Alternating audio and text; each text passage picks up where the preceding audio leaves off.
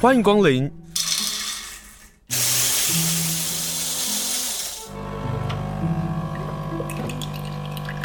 今天的盛情款待，请享用。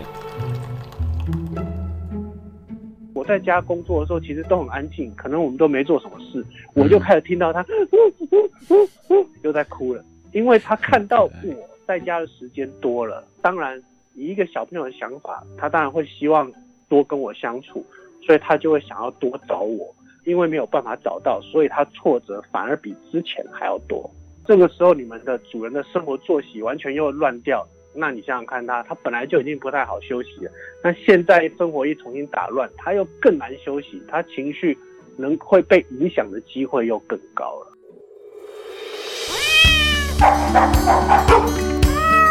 阿猫阿狗逛大街。阿猫阿狗逛大街，我是清盛。今天呢，我们要跟老朋友，很久很久没见的老朋友王逸志雄爸，狗狗的训练师王逸志雄爸来连线。Hello，雄爸好。哎，清盛，各位大家大家好。今天要跟雄爸来聊呢，是因为疫情又在拉长了，那在家里可能会有一些狗狗的行为，所以今天呢，就来凹雄爸跟我们来电话连线。不过在此之前呢、啊，先跟雄爸聊一下你的雄爸 Google。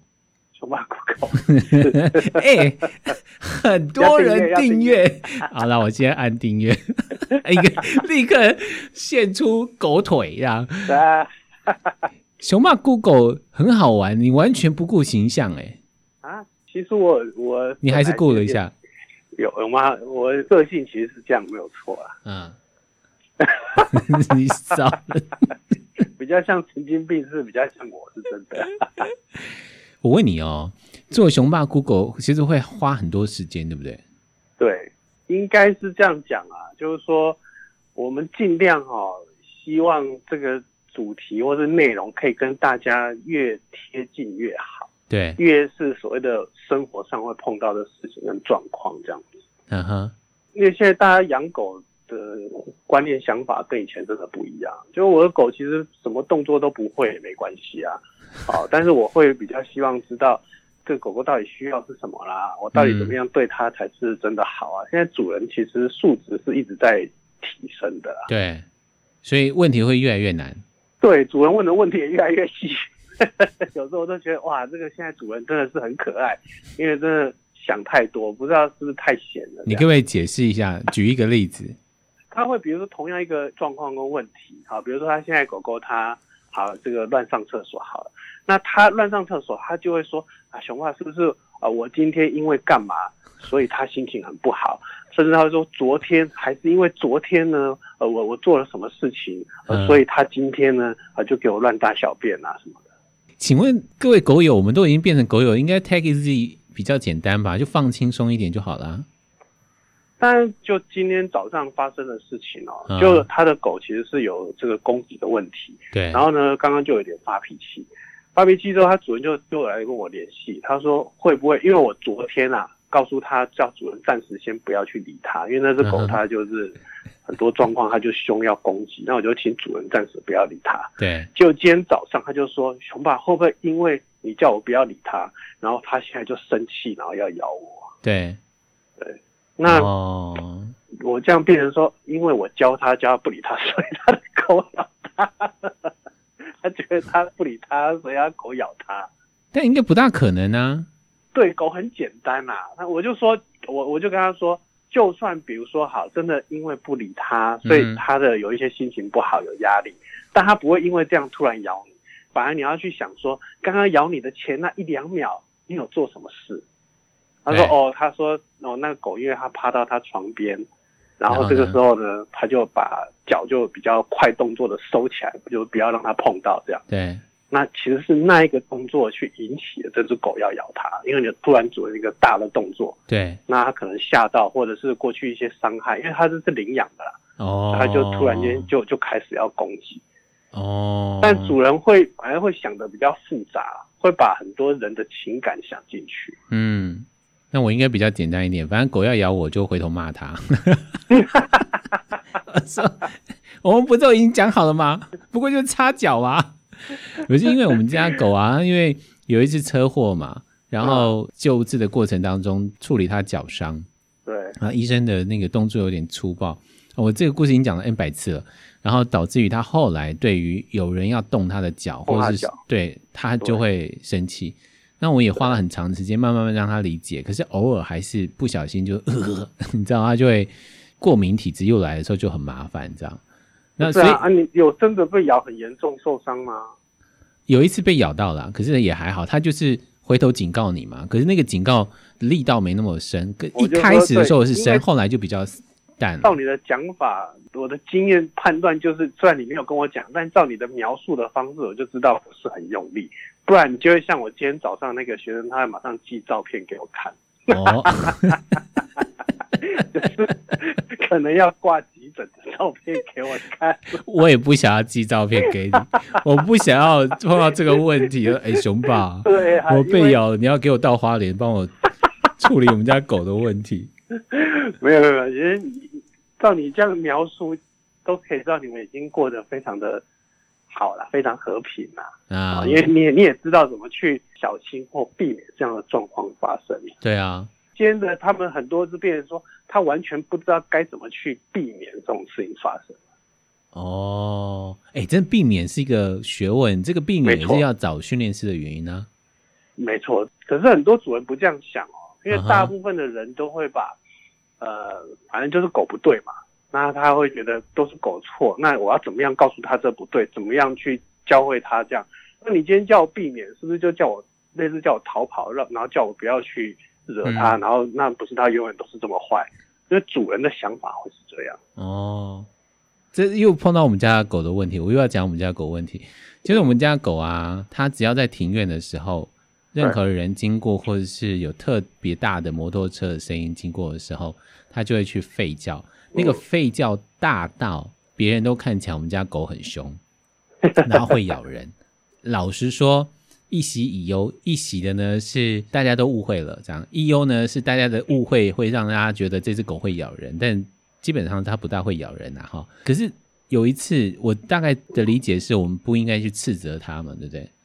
可是后来它慢慢慢长大，越来越知道我们自己的个性的时候，有一天我就骂它了，因为叫得太夸张。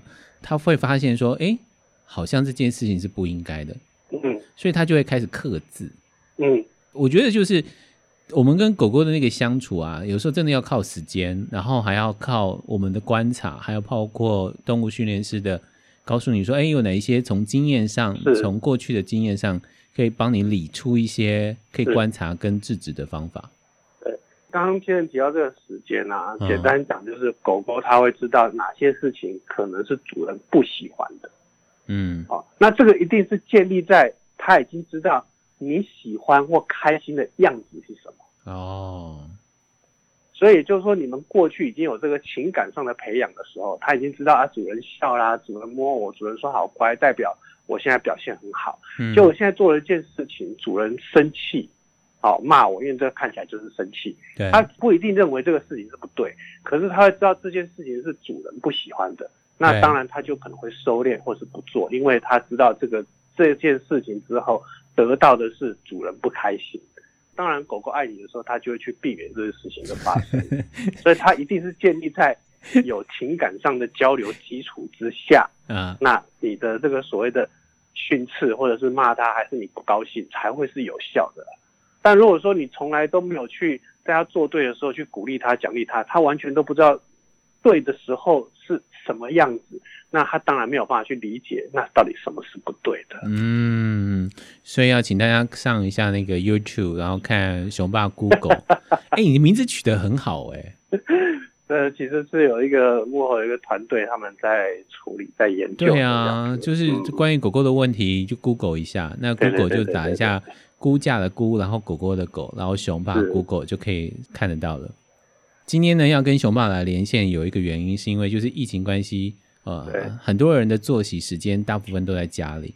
那我在猜啊，这一定会有很多很多的问题。因为平常狗狗知道你早上几点大概要出门了，然后晚上大概几点要回来了。没错。可是当他发现说，哎，一天、两天、三天、四天，我的主人为什么都没有出门呢？他是不是没有工作？比如说，你在说你在说我吗？对，哎，谢谢你都要入座。没有，我跟你说，连我都要讲，不要说别人家的，连我们家我啊，跟熊山都一样面临到同样的问题。你问我，我有没有经验？谁有这种经验？在台湾谁有这种经验？我也没有这种经验。很多时候我也是跟大家一样碰到的状况。只是我要跟大家说，好是好，差别在哪里？差别呢？我们家的底子比较好。少来，什么叫不是？什么叫底？什么叫底子好？因为就是过去的教养上，其实我已经做了很多的生活上的这种。你要说训练也好，或者是、这个、相处，对，或者饲养的方式也好，uh huh. 那因为我的简单说，就是我的基本功比较好，所以现在碰到一些困难或问题的时候，我要去做调整，会比其他的相对容易许多。如果说过去啊，这主人的饲养上就是假设啊，就是有已经有一些问题跟状况，那当然现在一碰到新的问题，它的严重就会加倍。嗯。举例来讲，我们家的狗，它过去它是有做笼内训练的。对。那因此，就算我现在环境做了什么样的改变，对它来说影响相对会比较小一点。但你的狗狗，比如说都是在家里走来走去的，然后随便它的，那这时候你突然间有什么大的状况的时候，狗狗它的适应相对它会比较难一点点。嗯，其实好像哎、欸，因为我们家狗狗也是做笼内训练的。对。选择做笼内训练的原因，是因为我们家老爸他行动不方便。是。那刚开始他来的时候，他的确会撞伤或者是撞倒我爸。对。所以我们在这个考量上，以及我爸的强烈要求之下，我们做这样笼内训练。对啊，所以像这样的狗狗，它是比较会休息的，好，比较能够情绪比较可以冷静的。对。但他现在平常都在外面，就已经很随性了。然后这个时候，你们的主人的生活作息完全又乱掉。那你想想看他，他本来就已经不太好休息了，那现在生活一重新打乱，他又更难休息，他情绪能会被影响的机会又更高了。哦，所以你一直不断的打断 熊三的生活作息。对啊，就我我这样讲，从疫情一开始啊，嗯，大概因为我就等于是我记得在某一天，我就跟。我也忘了是哪一天啊，就跟我，比如说这一个礼拜整个工作的都说，我们就都全部都暂停，对，然后看疫情状况再来决定上课，对。等那一天开始，大概三天后，嗯，我们家熊山在家里哭的时间就变得很多。你看他多爱你啊，他多担心你。他说对，其实我常说，这个老爸哦，平常都上班，对不对？那没办法，现在老爸都在家，我不乱他，不然我要乱谁？所以，所以我跟你讲，这个严重是我家小女儿比熊山还严重啊！为什么？真的很乱啊！没有啊，就爸爸在家，那我当然就是一直找爸爸，爸爸，爸爸，每天就是叫爸爸。各位爸爸妈妈们辛苦了。真的，其实这段时间真的在家里有小孩的爸妈都清楚、嗯、哦，真的是小孩这样实在太累。反而我们家熊山还乖很多。但是现在如果真的我们就要讲到狗的话，嗯、也的确，它过去其实比较不会这样哭的，虽然还是会有，嗯，哦，比如说我们今天呃突然间大家在家里玩，或者是声音比较大声啊，啊有一些动作，它会想要加入，会想要出笼子的时候，它当然会哭一下。有有有、哦，对。但是现在呢，我在家工作的时候，其实都很安静，可能我们都没做什么事，嗯、我就开始听到它又在哭了，哦，因为它看到我在家的时间多了，当然。以一个小朋友的想法，他当然会希望多跟我相处，所以他就会想要多找我。因为没有办法找到，所以他挫折反而比之前还要多。那怎么办？好，那因为过去呢，其实我们在生活作息上本来就没有很固定，哈，所以没有很固定，就是可能每天散步的时间不是这么准，或是吃饭的时间啊、出笼的时间都是比较有弹性。嗯，但虽然这样讲啊，还是有一个。比较固定的范围，比如说每天早上大概我九点、八九点左右，嗯，都会带他出去，因为我一天工作大概从九点多开始嘛，嗯，那工作前我一定会带他去散步啊、上厕所，只是不会是很准，就是九点一到一定带他。或是八点半一定带他，我们都不推荐要很准的时间。对，而一开始训练的时候，嗯、就是你刚养这只狗的时候，不管是幼犬或是刚养成犬，我会建议是时间要固定，主要是让他知道他每天会做什么事情，什么时间到会干嘛。那等到他大概了解之后，我就会请大家去做调整，因为要有一点弹性。如果没有弹性的话，嗯、一样狗跟主人都会有压力。比如说时间一到啊，怎么啊，我要赶快回家遛它，我要赶快喂它吃饭，或是狗狗也是一样，时间一到，主人怎么还没回来，它就会有焦虑的状况。对，那因此我们都会建议大家时间不要这么准。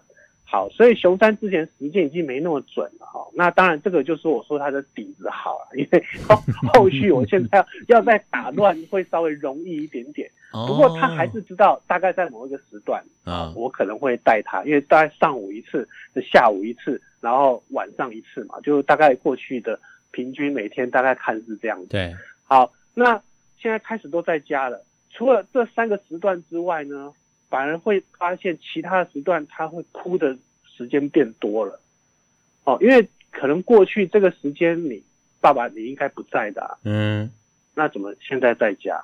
嗯，你在家就必须陪他玩，他对他就会当然会想要出来找我，所以他哭的点就多了，嗯，然后呢，再加上现在真的疫情严重嘛，某一些时段，尤其是下午哦。下午时段，说真的，台北市人还是很多。疫情严重了，我四五点出去遛狗一样，满街都人，我也不敢出去啊。你想想看，每天是几百人，当时这几百人，这个对不对？多恐怖啊！没有人敢出去啊。对，对啊，所以变成我那那一些可能比较热门，就人多时段，我都不出去了。哎、嗯，当时我都半夜两三点，还有半夜四点在遛狗了。就发现大家都半夜两三点出来遛狗。哦 没有，我跟你讲，真的就没什么人了啦。OK，就我自己至少心理上安心很多，所以变成我我这个整个带狗狗散步的时间都改变了。哦、嗯，哎、欸，然后大概哈、哦，我记得它持续这样哭个，应该有可能有五天哦。嗯，之后呢就没有再哭了，它就适应了。对，那也是，那也习惯我可能多长时间在家，嗯，好，然后他就等我什么时候带他，因为我都把时间就打得更乱了。嗯、那大概像这样维持了大概一个多礼拜、两个礼拜有哦。哦。然后呢，但又来了，又在 前几天他又开始哭了。为什么？因为他又知道我打乱后的作息大概是这样。好可爱哦！我跟你讲，他都在观察你耶。对，早上真的不会哭，哎、欸，因为我现在都睡到中午才起床，所以他，所以所以他他早上呢都不会哭，嗯，反正就是把他在睡觉，对，啊，就算我家人我小孩，因为他们还是有线上课嘛，我女儿，嗯，我老婆他们起来弄早餐、煮中中午煮饭什么，他也都不会吵闹。他就会等到十二点多，嗯、我起来才才开始哭，然后第二个会哭的，以前没有哭的时间点，大概在晚上十点十一点以后，出门的时间，因为我后来都是等于半夜遛他，对啊，那通常他们都会在我们大概会遛他前一点开始哭，哎、哦，但是熊爸，我问一个问题哦，啊，就是因为他们会哭，比如说我们家狗狗也会哭啊，对。他在哭的时候，我都不会去理他。是，但是等到他哭完的时候，啊、我一定会去找他。好，这种通常我会建议哈，第一个哭完呢，可能呐、啊，嗯，大概要至少等两分钟以上。对啊，我建议是这样，好，不然的话，他有可能会有个连连结的机会，哦、有可能。对啊。第二个呢，就是我准备去弄他前呢，最好在他附近可能做一些其他的事情，转移他。他可能比如说，我就在他旁边，在呃吸地、扫地一下、拖地一下，嗯，然后他就会看到宝宝现在在拖地这样，嗯，然后我再去理他，嗯、就是尽量再卡另外一件事情下去。哦，那这样的话就比较不用担心说，对，不用担心说他他觉得哭，然后主人就会怎么样。嗯，这个是我们的有做笼内训练吗？但有大部分的可能不做笼内训练，没做的话一样啊，就是你真的要很坚定的。不理他就是不理他，嗯。但现在狗都很厉害，又会装可怜，又会抓你一下，然后又会撞你，又会在你旁边磨蹭，然后有很多动作。那如果是这样子的，说真的，嗯、他们主人的功课啦，然后这个功课就会比我们相对困难一些。就欢迎大家到熊爸 Google 问问题对。对啊，因为大家你真的很难做到完全不理他。我跟你讲，狗实在太聪明，你的一点点动作，一个小小的眼神，还是你表情上的一些些的变化，对，他大概都知道啊，你现在有没有理我，或者是我做这件事情有没有影响到你？对，他都很清楚。哎、欸，他们真的相相对，他们真的会在观察你耶。这是他们的专长，哦、因为哈人太复杂，所以他们的这种观察能力一定要很强，不然怎么跟你一起生活嘞？也是，对？所以他一定要从这边去，才可以去更清楚了解到主人到底怎么样。嗯，而且他们更厉害是，对谁都可以用不同的方式，他都知道对，比如对妈妈怎么样比较有用，对爸爸怎样比较有用，哦啊，对对对对小孩怎么样比较有用，他都非常清楚的。或者是没有用的，他，他就干脆就不要理了。对啊，你就想他就是小孩嘛，所以他一定会想尽很多方法来吸引你的注意。嗯，哦，那当然，变成全家在这方面就要很清楚，只要是不要理会他的时间，就不可以理他。所以现在，因为我们三级警戒的关系，有很多人没办法上课、上学或者是上班是分流的。留在家里这个时间，我们反而要打乱我们的作息，还有就真的是要坚定意志，不要理他的时间，就真的不要理他。真的，而且其实像这个啊，我反而是更担心，真的啦。嗯、假设啦，我们疫情好转，对，然后大家又恢复，我相信到时候会比现在更严重很多。哎、欸，这也是我今天要跟你连线的原因。我跟你说，就是、这个这个连我都会害怕的，不要说大家。那怎么办？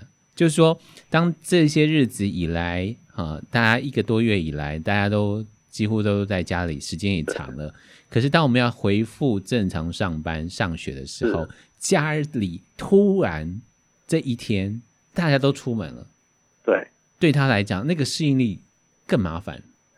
我跟你说，哇，那整个台北或者整个台湾，真的啊，每一只狗都哭啊！我就我就说了，连我像我们这样子，我说我们底子已经很好的哦，嗯，我都会担心的，更不要说其他的，而且反而会比之前更严重，因为之前的那种焦虑，比如说宝宝在家，然后都不理我，或是怎么生生活作息怎么不一样，对，他的焦虑呢，都还可以接受，是因为至少大家都还在嘛，对，但现在是变成突然间，呃，怎么了？怎么大家都不在了？嗯，好，就算比如说好，他真的很懂事啊，他都知道啊，现在疫情在家，然后 疫情好了，你们要去上班，就是他真的懂，你们都要去上班了。但是我真的就是受不了啊。哦，分离的时间太久，对他来讲，对，就算他真的了解，可是我要讲，他真的，他怎么可能懂这个疫情不疫情的关系？当然不懂啊，他开心的要命，就是每天都可以看到你们。对啊，所以他一定会状况更严重。我相信也是一样啊。如果我现在要开始工作，那我们家熊山一定又会需要个一点点时间去做调整。那这边呢，我就跟大家讲，第一个呢，也不要说我们要吓大家，我也希望大家当然有一个想法很简单，就是其实你也可以相信你家的狗啦，哦，因为它还是会学习跟调整的。嗯，好，只要大家。嗯，比如说哈，你就是不要再露出要上班的时候就哦，真的是心自己都心情很差，更不要说你家的狗了。嗯，对不对？啊，我要又要开始工作，或者说啊好累哦，或是或是狗狗一有什么焦虑的状况，你又很担心，又让它发现你很担心啊。只要大家一样一开始就是恢复正常嘛，好，那真的一定会碰到一些状况。那碰到这些狗狗焦虑的时候，一样，我也希望大家用比较平常心去看待。好，那狗狗也会慢慢的在做调整。好，这是第一个，我希望跟大家提到的，就是不要太太担心了。嗯哼。第二个，当然现在呢，一样，就是我们刚刚一直提的，除了你作息打乱之外呢，每天仍然要保留很多让狗狗独立自处、独处的时间。哦。哦，举例，你可能一天工作要九个小时，好，嗯，那你现在仍然白天也可能都要有这样的时间是不理你家狗的，所以把门关起来，让它在另外一个房间。都可以，就是我以为他会抓门呢，所以啊，那你就要忍住门抓 也没关系啊，就是你们让这些让狗狗是可以这样自在的，那大家就要有这样的心理准备。啊，如果你说我现在在练这个，然后熊猫它一直抓门，要么就抓受伤，不然就把门抓坏，你又担心，嗯，那相对的，你将来碰到的困问题就很困难了。哦，哎，这样听起来好像维尼应该会是最近卖的很好的。对，维尼是不错，因为它不好抓，有时候不受伤。对啊，它也可以看得到你。对，有时候抓你说不理它，但反而是怕它抓到手跟脚受伤。对啊，那我们可能就会架一个围栏，它就不好抓，比较不会受伤。嗯。所以必须要忍住下心，就是慢慢的把那个分离的时间给拉长。对，尤其我们现在，我相信啊，到时候真的，比如说降级，大家又开始要工作啊，也不会说明明天马上就怎么样，可能也会有几天大家的缓冲的时间啊。我想应该是这样。嗯嗯。那可能那几天呢，大家的作息就要慢慢调调回之前你可能工作时候，啊，如果是我的话啦，假设我知道，比如说下周就。开始要工作了，对，那我可能最近这几天我就不能睡超过中午了，我就要我就要早上可能就要起来，就是恢复到原来上班时间，对，差不多。然后其他可能我工作的时间，我就要开始忽略他，不要理他，嗯，那让他的这个生活的作息方式再慢慢调回成之前的那个模式。我真的觉得调回很难，不要说一下子一下子突然改变，他就会受不了。对啊。所以我们现在是要提醒大家，如果七月十二号会解禁的话，通常就会前三四天政府就会说准备要解禁。嗯、那我们其实要做，应该是在政府在说之前，我们就应该开始做这个事情了。这叫超前部署啊！对啊，对，超前部署。我们今天超前部署提醒大家，解禁之前我们要做好这个预防措施。对的，没有错。但是啊，你刚刚讲到上厕所这个事啊。上厕所，嗯，我之前就听到一个事情，就是台北之前不是比较紧张的这个阶段嘛？对，然后很多人很多很多人就很怕封城，一旦封城的话，可不可以散步遛狗啊？就英国部分是他们后来是可以啦，但如果按照我们的政府，可能这件事情可能也说不通，或者是即使说哎放行让狗狗可以主人啊每一天有一个小时可以遛狗的这个时间哈，可是对于一般人来讲。哦，你们这些养狗的人怎么可以这样子啊？就是反而会有更多的那个问题产生，这样，那怎么办呢、啊？我跟你讲，不要讲疫情了、啊，光这样的问题，我就经常会被问到，哈、嗯，就是因为他们的狗都很习惯，当然熊三也是，嗯，都已经很习惯在外面上厕所了。对，那现在我要怎么教它在家里上厕所？通常这种碰到这种问题，我都不想多说，我都直接跟他讲啊，不可能 我就直接说不可能，主要是真的困难了。我也觉得不可能啊。这个问题现在也一样落在我身上啊。嗯。熊三在一岁之前啊，哦，他都还会在家里上厕所，而且我都当时我都很自豪，我们还教会他在厕所的排水孔尿尿。Good。哦，他就直接对，直接蹲在排水孔尿尿，嗯，然后我只要稍微冲一下就可以了，好棒，连尿布都省了。对啊，但是我也忘了哪一天开始，他就不在家里上了。那长大了啊？那当然对我来说，对我也我也觉得没关系嘛。那你不要在家里上，我本来就是每天都会带你遛狗嘛。对啊，好，随便，比如说早上一起来，我一样会让他去厕所，因为他也不上就算，或者说他自己会去，他也没有上，嗯，那。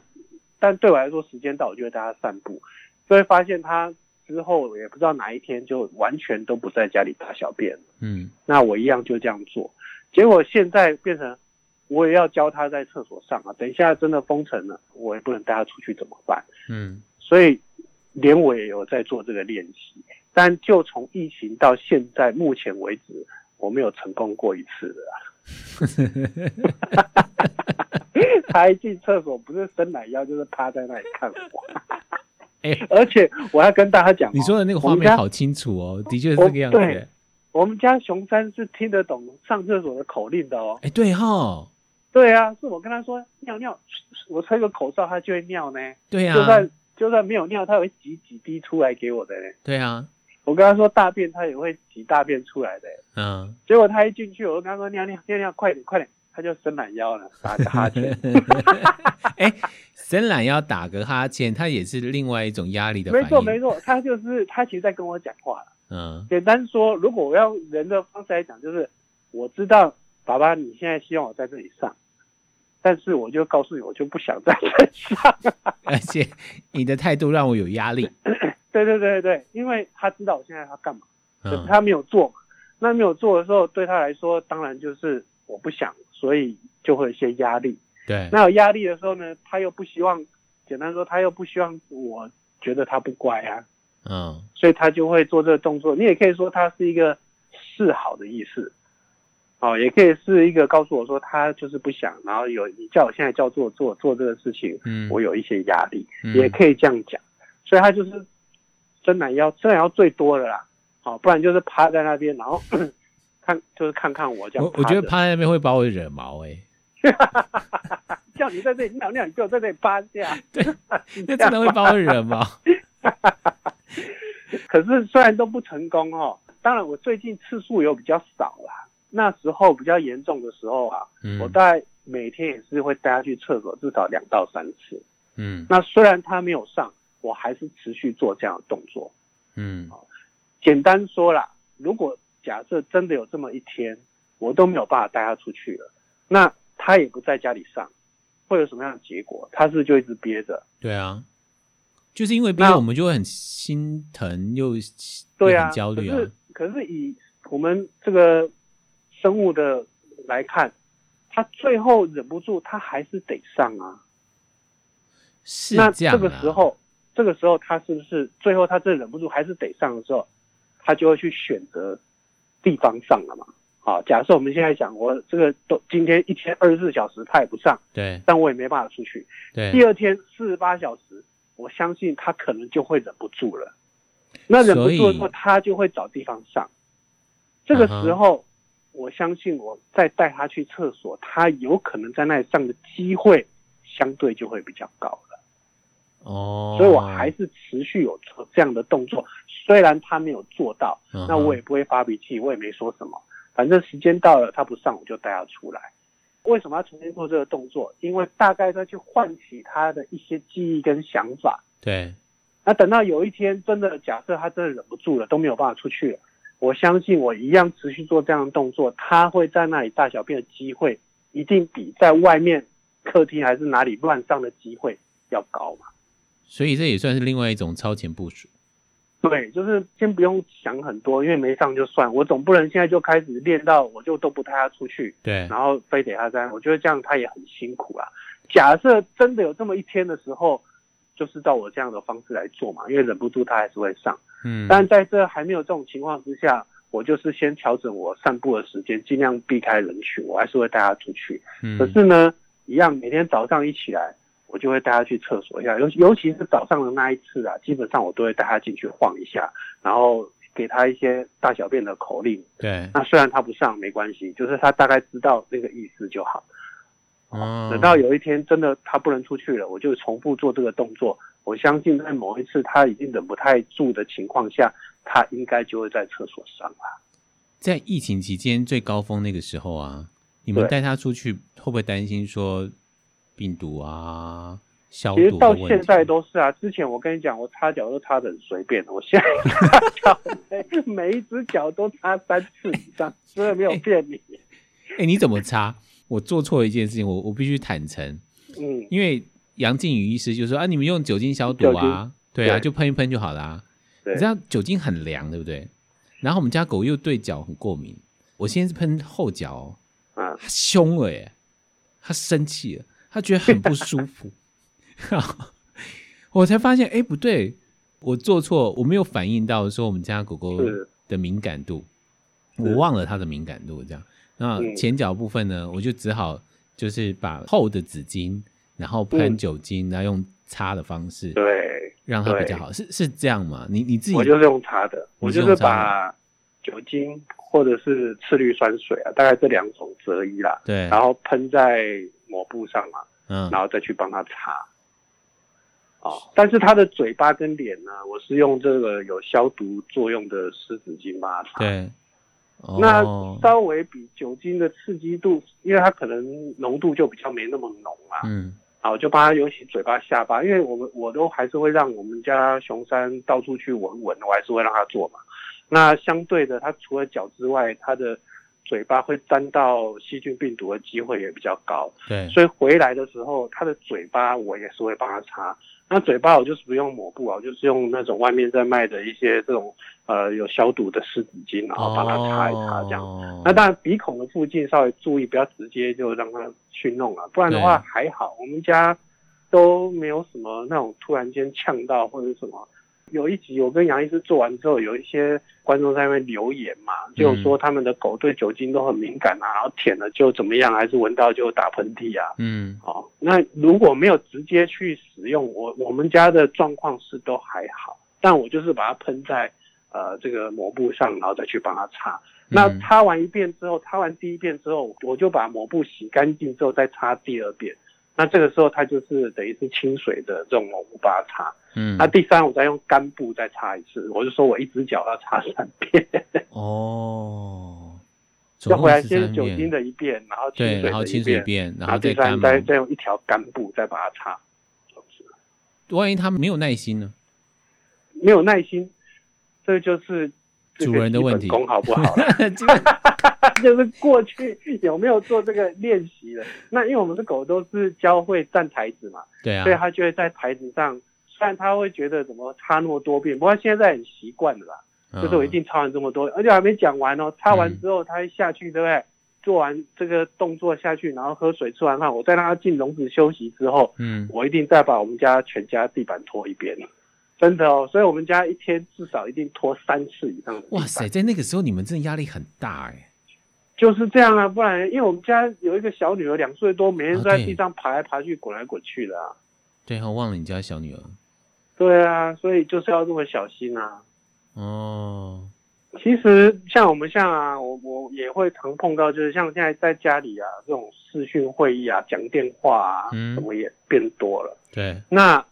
很多狗狗一样会对于你在家里这种突然间讲话啊、声音啊，它会有一些反应啊。对，那这边也是建议大家，如果像这种问题啊，因为我都碰到还蛮多的，你可以平常就可以开始做一些小小的练习，不要等到人家真的打电话来跟你聊天讲话你才练。你平常就可以假装把个手机啊拿来讲讲话啦，还假装好像在视讯啊，或是对着电脑说话啦。对，哦，然后呢，在旁边稍微鼓励他、奖励他一下。嗯，哦，像我现在，如果我跟你在这个录音，或者我在线上开会，我我不一定有时间有空去安抚我的狗。对，可是我可以模拟那个情境。哦，因为我为什么会这样说呢？其实我相信啊，就算疫情好了、解禁了，嗯，我觉得有很多的习惯，我相信有可能会留下来，包含像这一类的。可能是视讯会议啊，因为大家一定之后还是会一些担心嘛。有啊，嗯，啊，你可能还是会减少一些直接的人的接触。对，所以我相信，就算疫情好了之后，这种所谓的视讯会议一定还是会提高的。对，啊，或者是说有一些状况跟现在一样的，包含了、啊、我这样讲啊，我相信就算疫情好了，我这个帮狗狗擦脚跟家里整洁的习惯，我觉得我还是会继续下去。嗯。所以还是提醒大家，就在这个疫情当下，我们还是要努力的让生活的作息让狗狗都习惯。其实未来解封还有很多的问题要等待我们一同来解决。今天访问就是熊爸，熊爸他也是个 YouTuber，欸，叫你 YouTuber 好骄傲，网红。没有，还不红，还不红，还不红。就请大家告诉大家能够订阅一下啊，就熊爸 Google。他是训练师，那我们今天花了一点时间，就跟大家来谈，在疫情的情况之下，不管是在疫情高峰，或者是现在，或者是即将解封，我们会是希望解封啊。解封之前，我们做主人的要注意到哪一些的问题，请大家赶快去按一下赞，熊爸 Google，谢谢熊爸，谢谢，好，拜拜，好，拜拜。